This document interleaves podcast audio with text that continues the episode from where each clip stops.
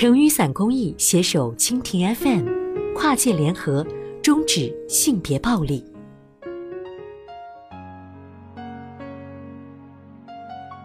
女飞行员话题燃了，性别审判还要走多远？十二号晚上，中国空军官方微博空军发布深夜发文：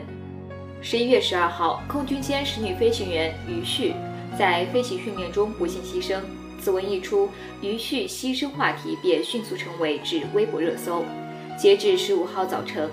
女飞行员于旭牺牲微博话题获得了一点一亿的阅读量，五点八万讨论量。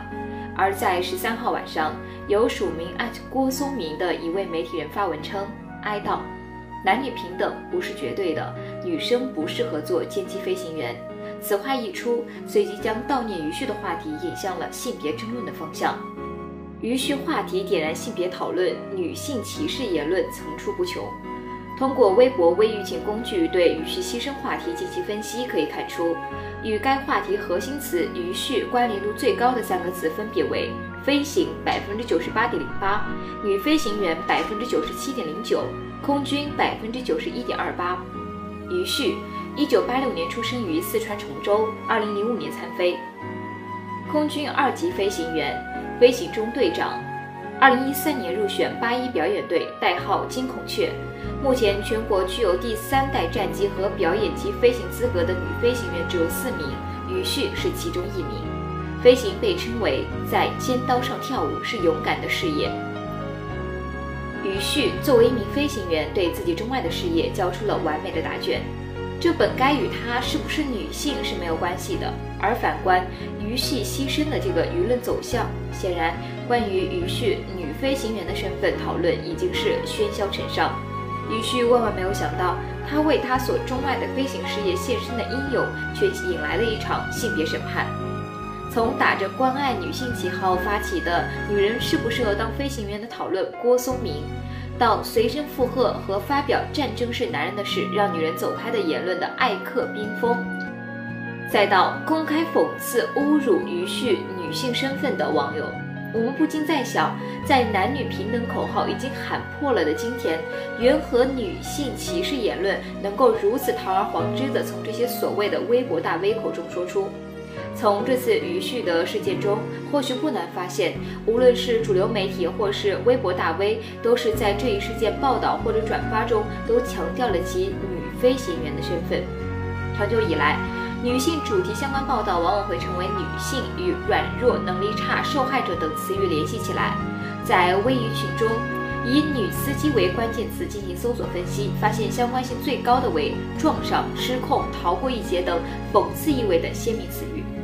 大众对女性形成的刻板成见来自于媒体有意无意营造的，而大众又长期经营其中的拟态环境。军事专家认为，在目前缺少足够信息的情况下，猜测事故的发生原因，进而主观臆断造成这一事故的因素，给女性群体贴上不适合、没有能力的标签，是草率的行为。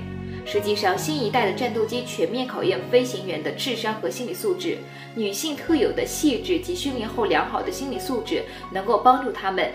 沉着冷静、有条不紊地操作战机。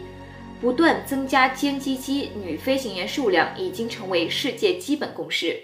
而面对有些人对余旭能力的质疑，军事科学院博士谢永亮则表示，飞行员没有男女之分，但歼击机飞行对技术的要求则没有性别差异。女飞行员通常和男飞行员一样，按照同一大纲、同一标准训练。从起落、仪表、特技、编队到实弹射击，再到空战，女飞行员一个科目都不少，甚至个别科目比同期的男飞行员要求更高。事实上，在世界其他很多国家里，也同样有着许多优秀的飞行员。例如，在美国，据五角大楼统计，目前美国的空军有六点七万名妇女。占美国空军总数的百分之十五。美军中，目前共有多达近千名的女飞行员，其中有多名女飞行员驾驶 F 二二战斗机、U 二型间谍飞机、C 幺三零型运输机等。在德国，汉娜莱切和美琳达·冯·施陶芬贝格在二战期间加入德国空军，并驾驶战斗机参与刺杀希特勒的行动。前者被誉为二十世纪最伟大的女飞行员，两者都是德国二级铁十字勋章和钻石级空军飞行员证章的获得者。在英国，2011年，英国《每日邮报》3月24号报道，空军上尉海伦·西摩作为英国皇家空军台风战斗机飞行队伍中的一员，参与执行轰炸利比亚任务。《劲爆》用“表现十分出色”来形容西摩。在日本，2011年，日本防卫省决定启用女性自卫官担任战斗机飞行员。